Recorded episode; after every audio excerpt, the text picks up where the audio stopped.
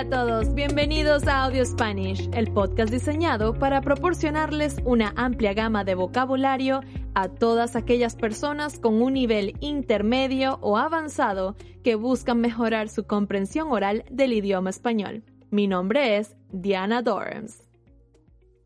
Y este es episodio número 14, el 22 de abril, Día Internacional de la Madre Tierra, un evento para aumentar la conciencia pública sobre los problemas ambientales del mundo.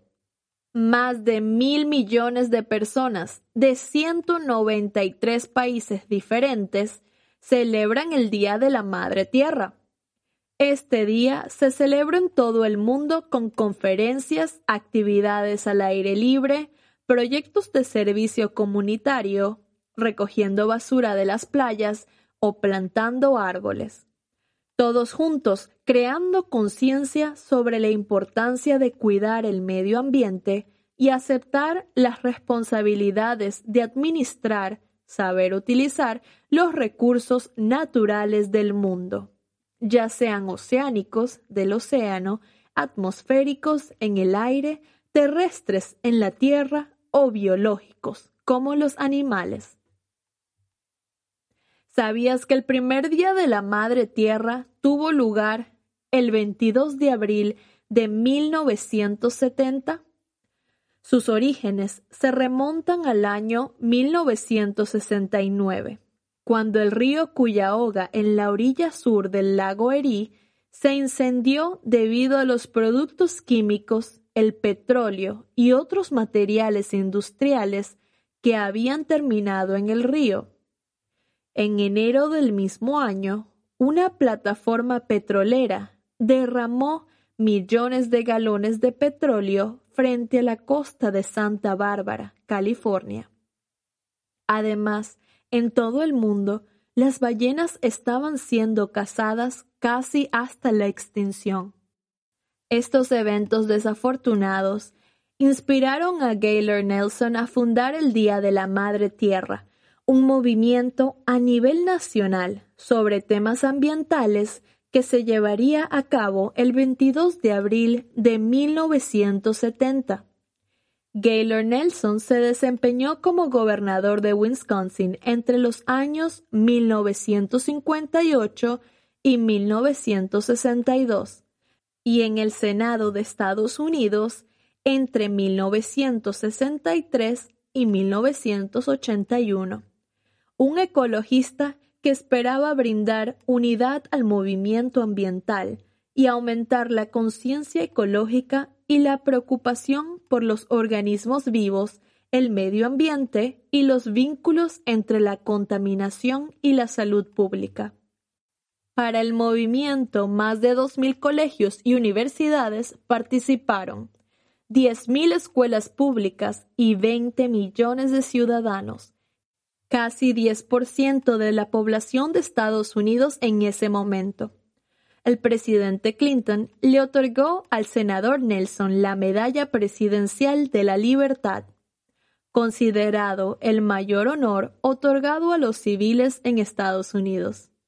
A finales del mismo año, el primer día de la Madre Tierra condujo a la creación de la Agencia de Protección Ambiental de los Estados Unidos, y a la aprobación de leyes ambientales como la Ley Nacional de Educación Ambiental, la Ley de Salud y Seguridad Ocupacional y la Acta para el Aire Limpio. Poco después, el Congreso aprobó la Ley de Agua Limpia, la Ley de Especies en Peligro de Extinción y la Ley Federal de Insecticidas y Fungicidas. Estas leyes han protegido a millones de hombres, mujeres y niños de enfermedades graves. Han luchado contra los derrames de petróleo, las fábricas contaminantes, las aguas negras o sucias lanzadas al mar, los depósitos tóxicos, los pesticidas en la comida, la deforestación y la extinción de la vida silvestre.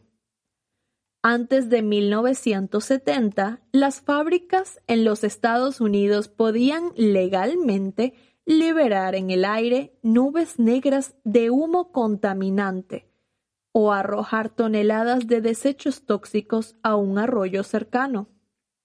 El Día Internacional de la Madre Tierra se volvió global en los años 90, uniendo a millones de personas provenientes de diferentes culturas a luchar contra los impactos de 150 años de desarrollo industrial que dejaron un legado de consecuencias negativas en la salud humana.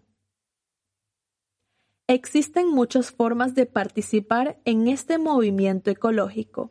Por ejemplo, antes de tirar algo a la basura, verifica si se puede reciclar o reutilizar, ya que una botella de plástico puede tardar más de 450 años en descomponerse. También puedes limitar el desperdicio reduciendo la cantidad de cosas que compras, como por ejemplo menos ropa, para que luego no terminen a la orilla del mar en un país subdesarrollado.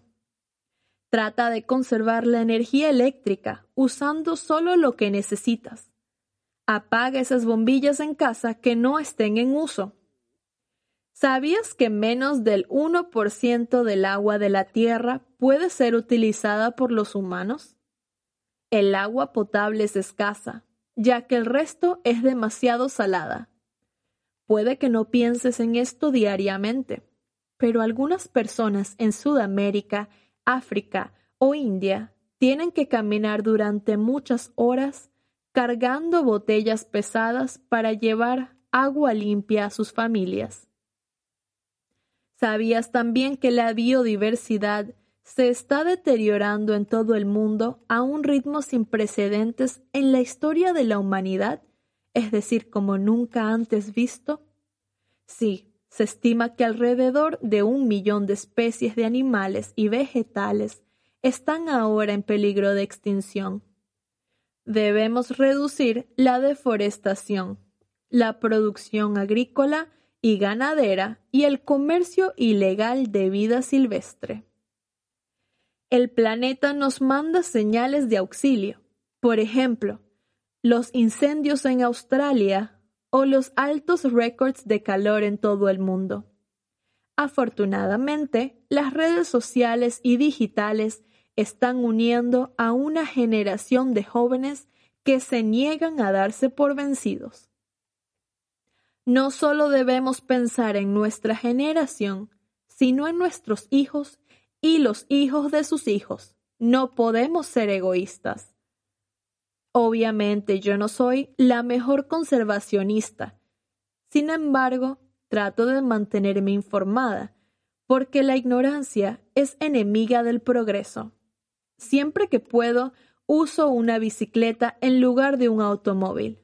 Reciclo o simplemente salgo al aire libre y aprecio la naturaleza. Los recursos naturales como el agua, el petróleo o gas natural son limitados, por lo que es mejor utilizarlos correctamente.